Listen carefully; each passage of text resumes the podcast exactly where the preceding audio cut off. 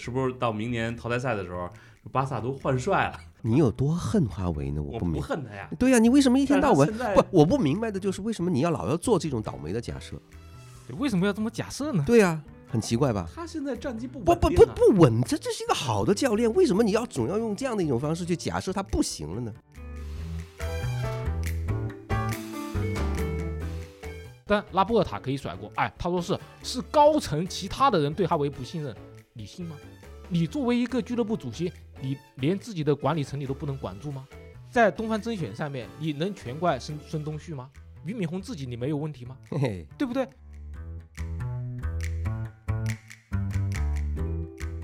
现在这个资本家榨取这些球员的这个做法，就是说把这个牛全部给赶到地里去，站得最久的、耕到最后的，就是牛王了，对吧？牛魔王了。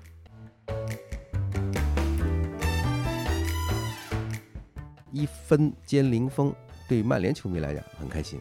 呃，我更开心的是马圭尔没上啊，这个比赛能拿下来啊、不不不不是拿下来，就是这这是比赛就是能够认为这已经拿下来这个拿下了一分，呃拿下了一分，对吧？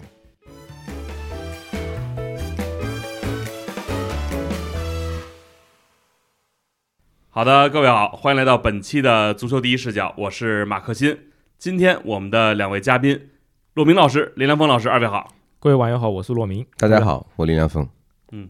这个刚才突然突然以为自己听错了，以为骆明老师说的，哎，我是林良峰啊，不对，是骆明。后来，这个昨天咱们大家啊都在关注这个欧冠的抽签儿啊，以往啊大家我记得咱们上一期录节目的时候还说过啊，说现在这个欧冠抽签儿呢都要走这个流量的方式，就一定是找这种强强对话。然后给他凑一块儿，那弱弱对话呢，可能再让一个就看起来不是让大家特别看好的球队能够继续往前走，但是这次这抽签儿，我怎么有一个感觉，就真的全是泾渭分明啊！我不知道二位怎么看？确实，他没有这种大家想象中的特别焦点的对话，主要是巴黎抽中皇家社会。